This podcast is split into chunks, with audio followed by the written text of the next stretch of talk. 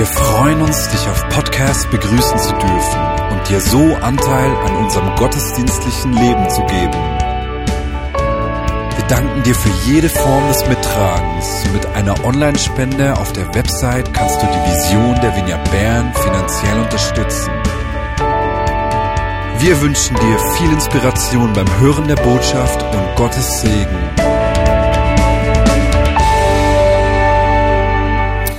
Jetzt freue ich mich, in die Serie über Beziehungen wieder einzusteigen. In diese Predigtserie. Wir, wir sprechen ja über Beziehungen.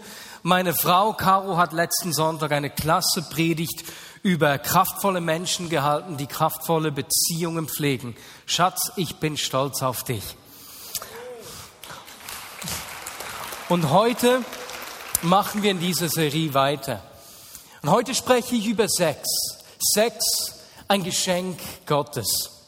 Dabei hat mich eine Predigt von Martin Benz sehr inspiriert, von der ich viele Gedanken übernehmen konnte. Und wenn in der Vineyard Bern jemand über Liebe, Intimität und Sex spricht, dann würde man normalerweise Will von Christa Gasser hier vorne erwarten. Sie beiden haben eine, einen unglaublichen Erfahrungsschatz aus der Beratung, aus den Seminaren, die sie durchführen. Und ich bin unglaublich dankbar, dass Sie in der Vignette Bern sind und uns da helfen. Ich persönlich, eigentlich in jedem Gespräch, das ich mit einem Pärchen führe, werde ich Wilf und Christa zitieren, weil ich einfach von ihrem Wissen und ihrer Erfahrung da profitieren kann. Heute aber spreche ich mal über Sex. Sex ist ein Thema, das heute allgegenwärtig ist. Und wenn wir schon nur die letzten sieben, acht Tage zurückschauen, ähm, während ich die Predigt vorbereitet habe, habe ich folgende Schlagzeilen in Zeitungen gelesen. Also ich habe nicht gesucht, ich bin denen einfach begegnet. 20 Minuten vor einer Woche die Schlagzeile, Jugendliche haben ersten Sex mit 17 Jahren. Und dann kleine geschrieben, laut einer Umfrage haben Jugendliche nicht früher Sex. Sie interessieren sich auch kaum für Pornos. Und dann gibt es ja da die Möglichkeit, Kommentare dazu zu schreiben. Und der am drittmeisten äh, gelikte oder gepostete äh, Kommentar war folgender. Ich würde jetzt anders. Ich hatte mit 18 das erste Mal, bin immer an die falschen Männer geraten, wurde immer nur versäckelt. Könnte ich zurück, würde ich Jungfrau bleiben. Definitiv. Ein weiterer Artikel, auch wieder von 20 Minuten, auch in der letzten Woche und am vergangenen Wochenende, stammt von einer 70-jährigen ehemaligen Prostituierten. Sie schreibt da wieder die Headline, Pornos machen freier, brutal und rücksichtslos. Und kleingeschrieben, eine Domina hat ein Buch über die Freier geschrieben. Sie sagt, Internetpornos hätten deren Verhältnis zu Sex extrem verändert. Und ich werde später noch etwas sagen, was sie da dann dazu noch schreibt. Und ein weiterer Artikel aus der Wochenzeitung, da war diese Woche zu lesen. Und dann muss man an diesem Sex auch noch höchsten Gefallen finden. Viele Jugendliche von heute haben Hardcore-Pornos gesehen, bevor sie Händchen gehalten haben. Besseren Sex haben sie deshalb nicht. Im Gegenteil, Frust und Angst sitzen tief und darüber sprechen ist schwierig. Sex ist ein Thema, das uns alle beschäftigt und um das wir gar nicht herumkommen. Es ist ein Thema, das mit viel Scham behaftet ist. Viele Menschen tun sich schwer, über Sex und ihre eigene Sexualität zu sprechen. Wie kommt das? Und was hat die Bibel über Sex zu sagen? Das möchte ich heute mit euch anschauen. Wenn wir ganz am Anfang anfangen in der Bibel, sehen wir, dass Scham seit dem Sündenfall mit Scham behaftet ist. Wir lesen dort nämlich, dass Adam und Eva erkannten, dass sie nackt waren und sie schämten sich und versuchten, ihre Scham zu bedecken. Wenn wir die Geschichte anschauen, sehen wir, dass im jüdischen im, besser gesagt im rabbinischen Judentum eine richtige Schamkultur entstanden ist. Das war nach dem äh, Fall des Tempels. Und da gab es unter dem Einfluss der griechischen Philosophie ganz konkrete Vorstellungen, wie Sex abzulaufen hat und welche Konsequenzen es hatte, wenn man diese Gebote nicht einhält. Ihr, ihr werdet lachen, wenn ich euch das vorlese. Wer will, dass Kinder das nicht hören, kann ihnen die Ohren zuhalten. Einfach so. Ist nicht schlimm und doch. Wer sein Lager bedient, das heißt zusammenschläft, beim Lichte einer Leuchte bekommt epileptische Kinder, hieß es da beispielsweise. Wenn ein Mensch seiner Frau in den Tagen der Menstruation beiwohnt, so werden seine Kinder mit Aussatz geschlagen. Weshalb werden die Kinder lahm? Weil die Eltern ihren Tisch umkehren. Das heißt, sie oben und er unten. Weshalb werden sie stumm? Weil sie jenen Ort küssen. Weshalb werden sie taub? Weil sie während des Beischlafs sprechen. Blind werden sie, weil sie auf jenen Ort blicken. Und es mutet etwas befremdlich an. Aber da spürt man etwas von dieser Schamkultur, die da entstanden ist. Die ist nicht nur im rabbinischen Judentum mit dem Einfluss äh, der Griechen entstanden, sondern genauso auch haben sich die Kirchenväter davon anstecken lassen. Relativ bald wurde Sex in der Kirchengeschichte als eine böse und verbotene Lust angesehen. Für Tertullian, einen der ersten Kirchenväter, der so ums Jahr 200 lebte, war die Zeugung von Nachkommen die einzige Berechtigung für die Sexualität. Am liebsten wäre es ihm jedoch gewesen, ganz auf Sex zu verzichten. Und so schreibt er, wie viele sind es doch, die nach der Taufe ihr Fleisch versiegeln. Wie viele, die in gleicher Weise mit beidseitiger Einwilligung auf die ehelichen Leistungen verzichten, die sich aus Begierde nach dem Himmelreich selbst verschneiden. Oder der Kirchenvater Augustinus, der ums Jahr 400 lebte, er war der Überzeugung, dass die Menschen im Paradies zwar geschlechtlichen Umgang hatten, jedoch völlig ohne Erregung und unter vollkommenen Willenskontrolle. Erst nach dem Sündenfall sei der Mensch nicht mehr Herr seiner Sinne gewesen und von Lust und Begierde bestimmt worden. Und wenn man sich das so vor Augen führt, dann war es nur eine Frage der Zeit, bis festgeschrieben war, dass Sex den Menschen verunreinigt. Gleichzeitig wurde das Abendmahl zum Sakrament, einer besonders heiligen Sache, die vom Priester gespendet werden musste. Es bedeutete, dass äh, der Priester am Tag, an dem er das Abendmahl ausgegeben hat, keinen Sex haben durfte, denn dadurch hätte er sich kultisch verunreinigt. Kurz danach hat man die tägliche Messe eingeführt. Das heißt das tägliche Abendmahl. Ihr versteht, was das bedeutet. Da blieb kein Tag mehr, an dem der Priester mit seiner Frau schlafen durfte. Also mussten die beiden die Josefs-Ehe leben. Die Josefs-Ehe nach Josef, von dem man sagt, Josef aber rührte Maria nicht an. Und von dort war es dann nur noch ein kleiner Schritt den Priestern das Zölibat zu verordnen, um es ihnen zu ersparen, überhaupt heiraten zu müssen. Und wenn wir uns das vor Augen führen, wenn wir sehen, wie die Kirche während Jahrhunderten ein negatives Bild von der Sexualität verbreitet hat, wie kann Sex dann ein Geschenk Gottes sein? Und das möchte ich heute mit euch anschauen. Denn wenn wir uns von den Kirchenvätern und der Leibfeindlichkeit äh, entfernen, die sich über die griechische Philosophie ins Christentum eingeschlichen hat, dann sehen wir, dass Gott und die Bibel etwas ganz anderes über Sex aussagt. Was sagt uns die Bibel? Was denkt Gott über Sex? Und ich möchte gleich mit dem ersten Punkt beginnen. Erstens, Sex ist eine Erfindung Gottes. Wenn man sich den biblischen Schöpfungsbericht anschaut, dann wird sehr schnell klar, was die Absicht des Schöpfers ist und woran er wohlgefallen hat. 1. Mose 1, 27, da lesen wir, so schuf Gott die Menschen nach seinem Bild. Nach dem Bild Gottes schuf er sie. Als Mann und Frau schuf er sie. Und Gott segnete sie und gab ihnen den Auftrag, seid fruchtbar und vermehret euch, bevölkert die Erde und nehmt sie in Besitz. Das Erste, was wir hier sehen, ist, dass die Geschlechtlichkeit des Menschen Gottes Absicht ist. Gott hat den Menschen ganz bewusst als Mann und Frau erschaffen, mit zwei Geschlechtern. Das ist kein Versehen der Schöpfung. Es entspricht absolutem Willen Gottes, dass wir Menschen weiblich und männlich sind und damit geschlechtliche Wesen. Als zweites wird dadurch auch sichtbar, dass Sex nicht einfach ein notwendiges Übel ist, sondern sogar Auftrag Gottes.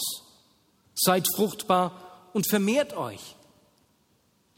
Gott selbst ordnet den Sex an. Er sagt den Menschen nicht, nun gut, wenn es nicht anders geht, wenn ihr euch nicht zurückhalten könnt, dann. Nein, er gibt ihnen den Auftrag. Und so wird bereits im Schöpfungsbericht deutlich, welche wichtige Rolle die Sexualität im Leben der Menschen spielen wird. Und wir lesen da auch, wie Gott zu seiner Schöpfung sagte, und es war gut. Mann, habe ich das gut gemacht. Inklusive der Geschlechtlichkeit, inklusive der Sexualität.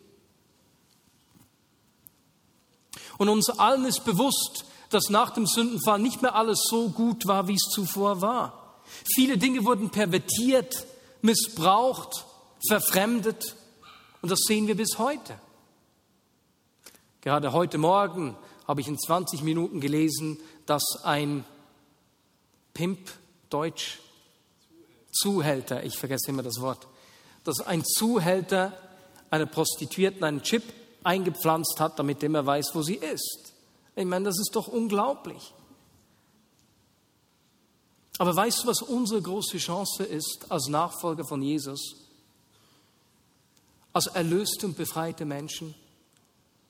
Wir können die Dinge wieder zurückgewinnen, so wie Gott sich das gedacht hat. Genauso auch in der Sexualität. Gott ist ein Gott, der gekommen ist, um wiederherzustellen, Freiheit zu bringen und auch die Schönheit der Sexualität wiederherzustellen. Sex ist die Erfindung Gottes. Zweitens, an einem zweiten Punkt sehen wir, wie positiv äh, Gott der Sexualität gegenübersteht. Denn die Bibel ist das einzige größere religiöse Werk, das ein erotisches Buch enthält. Du musst dir mal vorstellen, da sind 66 Bücher in der Bibel und eines dieser Bücher enthält Gedichte und Liebeslieder, die von der Anziehung zwischen einem Mann und einer Frau handelt, von Liebe, Sehnsucht und Leidenschaft in Reinform. Der berühmte Rabbi Akiba hat sogar gesagt, die ganze Welt ist nicht so viel wert wie der Tag, an welchem das hohe Lied Israel gegeben worden ist. Denn alles in der Schrift ist heilig, aber das hohe Lied ist hochheilig. Ich habe gestern in meiner täglichen Bibellese äh, Kapitel 7 vom Hohelied gelesen. Soll ich euch da einen Auszug daraus vorlesen? Ja? Wiederum, wenn Eltern ist nicht so schlimm, ne? aber wenn Eltern den Kindern die Ohren zuhalten möchten, dürfen sie das. Hohelied 7, Verse 7 bis 10. Wie schön und wie bezaubernd bist du, meine Liebe. Deine Liebe ist so beglückend. Dein Wuchs gleicht einer hohen Palme und deine Brüste sind wie Trauben. Ich sagte mir, ich will auf die Palme steigen und nach den Rispen greifen. Deine Brüste werden wie Weintrauben sein für mich. Der Duft deines Atems wird wie der Duft von Äpfeln. Dein Mund wie der köstlichste Wein sein, der mir süß die Kehle hinabfließt und Lippen und Zähne sanft benetzt. Ich höre hier auf, aber merkt man nicht, wie poetisch und erotisch dieser Text ist? Schon das alleine macht deutlich, welches positive Bild uns die Bibel von Sexualität vermittelt. Gott hat die Sexualität erschaffen und er hat sie richtig gut gemacht. Aber das Bild, das ich bisher von Sexualität gezeichnet habe, ist noch unvollständig. Ein ganz wesentliches Element fehlt noch. Ein Element, ohne das Sexualitäten sehr schnell zu etwas wie Pornografie, Vergewaltigung, Missbrauch, Begierde und sexuelle Gewalt entarten kann. Das entscheidende Element, damit Sexualität bleibt, wie Gott sich das gedacht hat, ist, dass wir verstehen, dass Sexualität nicht einfach etwas rein körperliches ist. Die Bibel berichtet vom ersten Geschlechtsverkehr, der je zwischen Menschen geschehen ist, im 1. Mose 4.1. Adam schlief mit seiner Frau Eva und sie wurde schwanger. Und das Wort, das der Autor hier verwendet für er schlief mit ihr, ist nicht ein körperlicher Begriff, sondern es ist vielmehr ein geistlicher Begriff. Es ist das hebräische Wort Yada, was so viel bedeutet wie jemanden erkennen oder jemanden erfahren. Bei der ersten Erwähnung von Sex in der Bibel wird deutlich, dass Sex bei diesem Akt etwas anderes geschieht, das nicht nur körperlich ist. In der Sexualität geschieht etwas ganz Tiefes. Ich erkenne jemanden und ich werde zutiefst erkannt. Man sieht die Seele des Gegenübers, etwas vom Innersten des Nächsten. In keinem anderen Moment wird es so intim, so persönlich und so offen. Und wenn man das nicht versteht und die Sexualität äh, auf etwas rein körperliches beschränkt, dann begibt man sich auf einen sehr destruktiven Pfad. Wir sehen das in der Pornografie. Es ist nicht erstaunlich, dass es eine ehemalige Prostituierte ist, die beschreibt, welchen negativen Einfluss Pornografie hat. Die Frau spricht von einem falschen Frauenbild, das bei den Männern entstanden ist, verfälschten Erwartungshaltungen an den Sex, und dadurch auch Abgestumpftheit in privaten Beziehungen. Wer die Sexualität angeht, als sei es nur etwas rein körperliches, verletzt sich selbst. Genau hier sieht man den Einfluss des griechischen Denkens.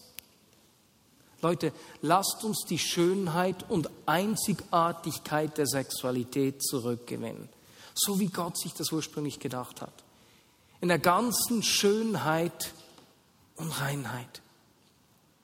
In diesem Wert, den die Sexualität hat. Und ich möchte das illustrieren. Ich habe diese Woche zum ersten Mal in meinem Leben ein Instrument in meinen Händen gehalten, bei dem ich beinahe gezittert habe, weil ich Angst habe, dass ich es beschädige. Es war eine Stradivari, die mehrere Millionen Wert hat und ich habe mich kaum gewagt, dieses Instrument zu halten. Das könnt ihr euch sicher vorstellen. Man sieht auf der Foto, ich habe versucht, na, das Schild da zu fotografieren dadurch. Das ist nicht besonders deutlich geworden. Es ist ein einzigartiges Instrument von Antonio Stradivari, beinahe 300 Jahre alt. Und ich habe gefragt, ob ich äh, sein Instrument mitnehmen dürfe. Und äh, ich wollte fragen, wer von euch möchte mal so ein kostbares Instrument halten? Du möchtest? Kannst du sie nach hinten geben? Keine Angst, da ist natürlich keine Stradivari drin. Entschuldigung, vor kurzem wurde meine Tasche geklaut. Ich bringe doch nicht eine Stradivari in den Gottesdienst. Aber würde irgendjemand so mit einer kostbaren Geige umgehen? Ich sage euch, als ich das Instrument gehalten habe, da ich habe es so einige Sekunden gewagt, länger nicht mehr. Ich hatte Angst, dass ich irgendwas antue. Ich war sowas von vorsichtig, wie mit Eiern.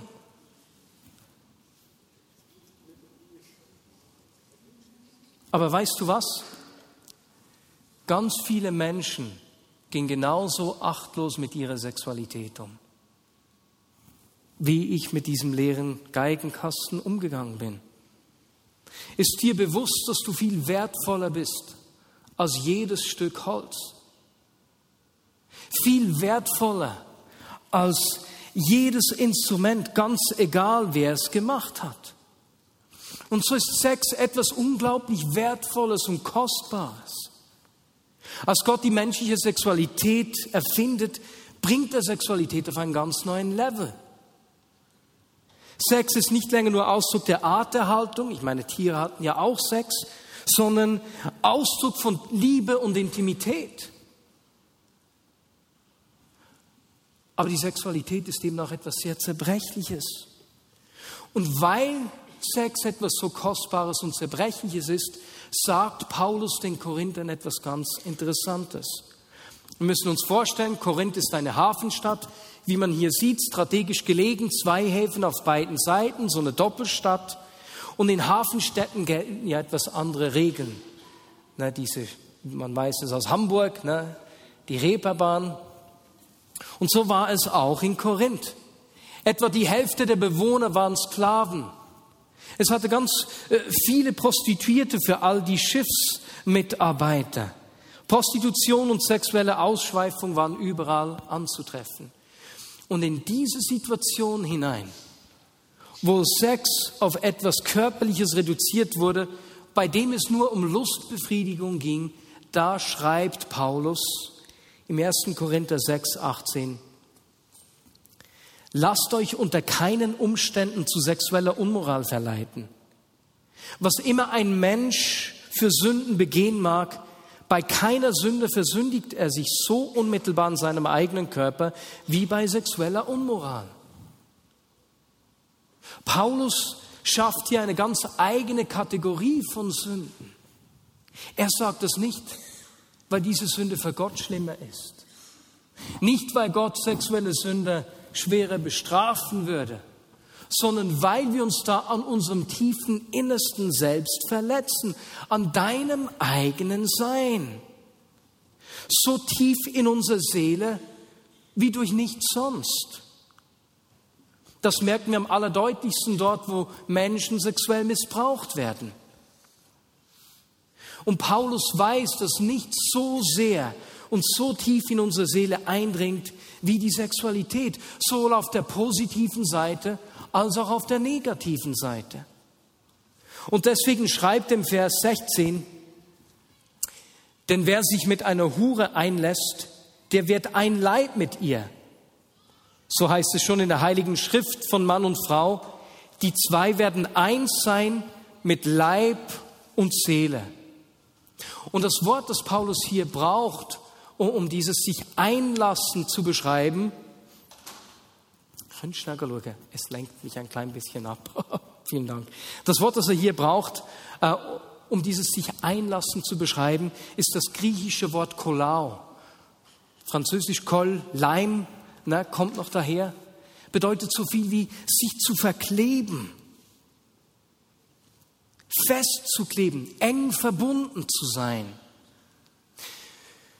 Wenn du mit einer Frau schläfst, geschieht etwas, da verbindet sich etwas zutiefst.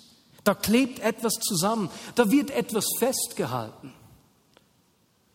Und Paulus macht auch damit wieder deutlich, dass Sexualität mehr ist als einfach nur etwas Körperliches oder Unverbindliches oder Lösbares. Und darum lohnt es sich, mit der Sexualität sorgfältig zu sein. Deswegen braucht er sechsten Schutz, der Ehe. Ich möchte auch das nochmals kurz demonstrieren, dieses Verkleben. Ich wollte das eigentlich hier live machen. Meine Frau hat mir Leim gekauft gestern. Und als wir das gestern zu Hause oder heute Morgen zu Hause versucht haben, hat es so alles verklebt und verschmutzt, dass ich dachte, das mache ich nicht. Ich bereite das zu Hause vor. Und deswegen habe ich hier zwei Blätter Papier schön zusammengeklebt. Und wenn ich jetzt versuche, das ganz vorsichtig wieder zu trennen, oh oh,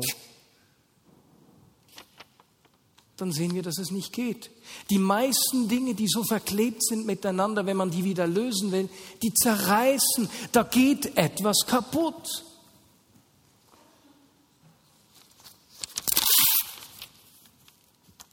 Und so ist es nicht erstaunlich, dass die junge Frau im Kommentar dieses Zeitungsartikels geschrieben hat. Ich bin immer an die falschen Männer geraten. Ich wurde immer nur versäckelt. Könnte ich zurück, würde ich Jungfrau bleiben. Definitiv. Weißt du was? Die Frau hat erlebt, es ist verklebt zu werden und zu versuchen, das zu trennen. Verklebt zu werden und versuchen, etwas zu trennen. Die Frau hat erlebt, wie es ist, wenn etwas zerrissen wird. Und heute in dieser modernen Zeit gibt man das nicht gerne zu. Es ist eine Zeit, in der das Ausleben meiner Triebe schon fast ein Menschenrecht ist, eine absolute Notwendigkeit, die gefordert wird. Schon beinahe eine Erwartung. Und junge Menschen tun oft cool, hey, das macht mir doch nichts aus. Ist doch kein Problem. Hey, wir lieben uns. Was soll denn da schon sein? Und solange man sich nicht um die eigene Seele kümmert, mag das vielleicht so gehen und man merkt nichts. Aber wenn die eigene Seele zum Thema wird, merken Menschen, die so gelebt haben, dass etwas zerrissen ist. Ich habe vor einigen Wochen mit einem älteren unverheirateten Paar gesprochen. Sie haben mir geschrieben, dass ihre Beziehung echt herausgefordert sei. Und als ich sie dann sah, waren die sich sowas von nahe. Die haben Händchen gehalten, zärtlich ohne Ende. Und ich habe dann gesagt, du, ich verstehe nichts mehr. Jetzt habt ihr mir geschrieben, dass ihr kurz vor der Trennung seid, aber euer körperliches Verhalten spricht eine ganz andere Sprache. Und als wir dann näher zusammen gesprochen haben, haben wir gemerkt, wie, wie sehr die Seele wund ist an vielen Orten. Aber weißt du, was wir Menschen oft tun? Ich sehe das gerade bei jungen Menschen, bei Teenies sehr häufig. Wenn meine Seele in einer Beziehung wund ist und die Nähe fällt, fehlt. Beispielsweise, weil der eine Partner nicht mehr Verbindlichkeit eingehen will als der andere. Es ist an diesem Ort, wo, wo junge Menschen dann oft in der körperlichen Nähe eben die Nähe suchen, weil das schafft Nähe, die aber auf seelischer Ebene nicht besteht. Und man macht sich dann da etwas vor. Der Sex spielt dann Nähe vor, die seelisch gar noch nicht besteht und die in diesem Bundesgedanken, diesem Ja, bedingungslosen Ja zueinander noch nicht besteht. Sex ist ein Geschenk Gottes, unglaublich gut gemacht. Wenn wir uns all das vor Augen führen, dann sehen wir, wie gut die Bibel über Sexualität spricht. Und gleichzeitig macht uns die Bibel aber auch darauf aufmerksam, dass sich durch den Sex etwas zutiefst verbindet und Menschen Schaden nehmen, wenn sie die Sexualität ohne diese tiefe Verbindung leben.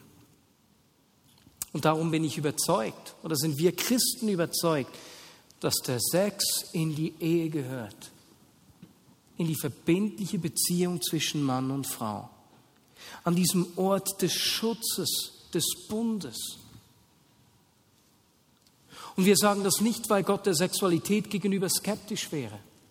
Wir sagen das auch nicht, weil Gott uns den Sex nicht gönnen möchte, sondern wir sagen es, weil bei der Sexualität etwas so Tiefes in uns geschieht, dass wir es nicht außerhalb einer verbindlichen Beziehung leben können, ohne uns selbst und den anderen dadurch zu verletzen. Leute, Sex ist eine so tolle Erfindung von Gott. Lasst uns die Schönheit, Einzigartigkeit und den Wert der Sexualität zurückgewinnen. Darüber sprechen, so wie Gott sich das ursprünglich gedacht hat. Lasst uns diese Worte, wenn, wenn in unserem Leben unter uns Sex mit Scham behaftet ist, hey, es gibt keinen Grund, dich zu schämen. Gott ist gekommen, um uns frei zu machen in allem. Lasst uns mit diesen Themen offen miteinander umgehen, um die Schönheit und Einzigartigkeit der Sexualität in dem Sinne zurückzugewinnen. Und dazu braucht man Menschen, die nahe sind. Es braucht Menschen, mit denen man über diese Themen sprechen kann. Ich habe gerade diese Woche gehört von einer, äh, von einer Person, die mir erzählt hat, dass in zwei Connect-Zweierschaften Menschen Durchbrüche erlebt haben, was Sexualität angeht. So eine Connect-Beziehung ist was Gutes, unglaublich Hilfreiches. Wir starten diese Woche auch mit den Kleingruppen nach Maß und wenn wir schauen, hat es da drei Kleingruppen, die ich hervorheben möchte, die das Thema von heute vertiefen und uns helfen, einfach offen und frei mit diesen Themen umzugehen. Gott da reinzulassen. Das erste Sex.God.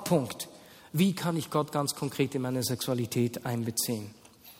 Und das Coole ist, in dieser kleinen Gruppe sind Männer und Frauen willkommen, ganz egal, welchen Beziehungsstatus du hast. Eine zweite Gruppe, Kleingruppe nach Maß. Let's talk about it, Pornography. Ziel dieser Kleingruppe nach Maß ist es, zu lernen, in Freiheit zu leben. Hier bist du nur eingeladen, wenn du ein Mann bist. Entschuldigung. Und drittens, Ehe, Wein und Sein. Da geht es um Ermutigung im Ehealltag. Auch das ist eine super Möglichkeit, einfach als Ehepaar über Dinge zu sprechen, gerade auch mit anderen Menschen. Meine Frau und ich, wir haben seit Anfang unserer Ehe immer wieder Kontakt, gehen wir immer wieder zum gleichen Ehepaar, das uns begleitet. Und das hilft uns, über alles einfach laufen zu sprechen, Dinge am Licht zu halten, nicht Themen zu entwickeln, über die man nicht sprechen kann. Sehr hilfreich und lohnenswert, und auch da nochmals ein, ein weiterführender Tipp, sind die Beziehungs- und Ehekurse, die Will von Christa anbieten. Und da werden auch in den nächsten Monaten zwei stattfinden. Das eine ist die Starthilfe ins Eheleben und das zweite Seminar Wachsen der Intimität in der Ehe. Da findest du die Daten, die konkreten Daten auf unserer Website. Aber wenn du gut genug siehst, kannst du es auch hier vorne sehen auf der Folie. Ja, und vielleicht hast du jetzt, während ich gesprochen habe, gemerkt, hey Marius, ich spüre in meinem Leben ist etwas zerrissen. Wenn ich meine Sexualität anschaue, das, das sind Dinge geschehen. Ich, ich habe mich vielleicht verklebt und wieder losgerissen und da ist dabei was kaputt gegangen. Vielleicht bist du aber auch hier und du trägst viel Scham mit, weil du irgendwo äh, in Pornografie gefangen bist beispielsweise. Oder du hast in einer Geschichte mit der Sexualität, du bist schwanger geworden, hast abgetrieben, du hast vielleicht noch niemandem davon erzählt, aber der Gedanke an diese Abtreibung lässt dich nicht mehr los. Und das ist wie Scham und Schmerz da, deswegen da.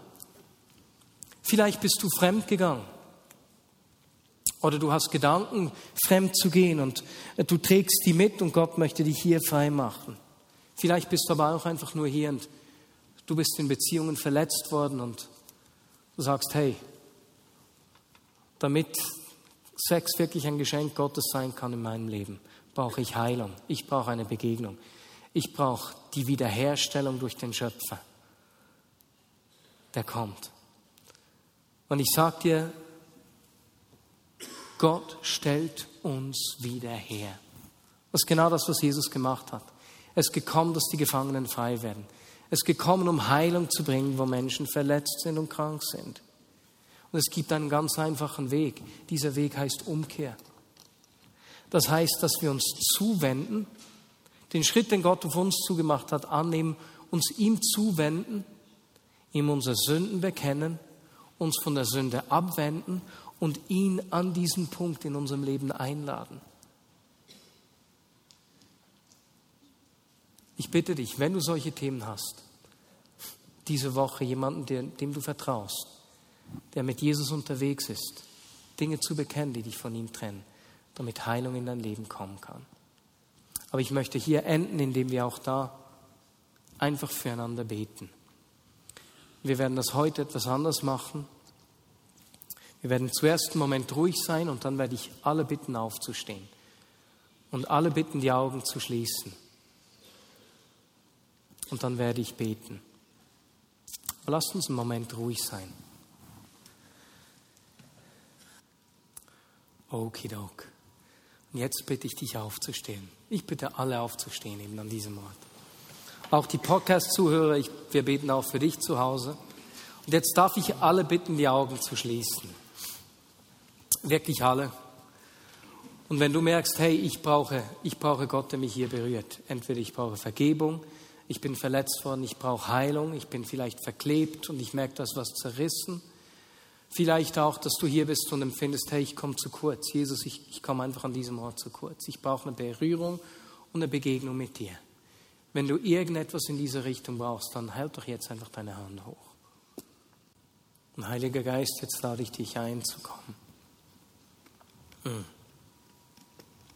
Jesus, ich danke dir für die Schönheit der Sexualität. Dieses unglaubliche Geschenk Gottes. Jesus, ich bitte dich um deine heilende und wiederherstellende Kraft. Heiliger Geist, mehr von dir. Komme du jetzt in die Situation herein, hinein die diese Menschen mit sich tragen, die Hände hochgehalten haben. Bring du Freiheit, Heilung, Vergebung, Vertrauen. Löse du Ketten, wo Scham und Schmerz Menschen schon lange gefangen halten. Heiliger Geist, mehr von dir. Mehr von dir. Jesus, wenn ich so an dieses Verkleben denke, ist es so gut zu wissen, dass du dich durch deinen Heiligen Geist genauso mit uns verklebt hast. Dass du uns so nahe gekommen bist. Und Jesus, ich bitte dich, dass gerade Menschen, die schon lange etwas mittragen,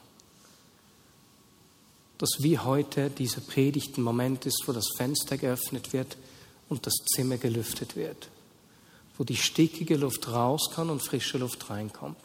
Dass es ein Beginn ist, wo das, was wie verborgen und eingesperrt ist, wo Freiheit da reinkommt. Amen.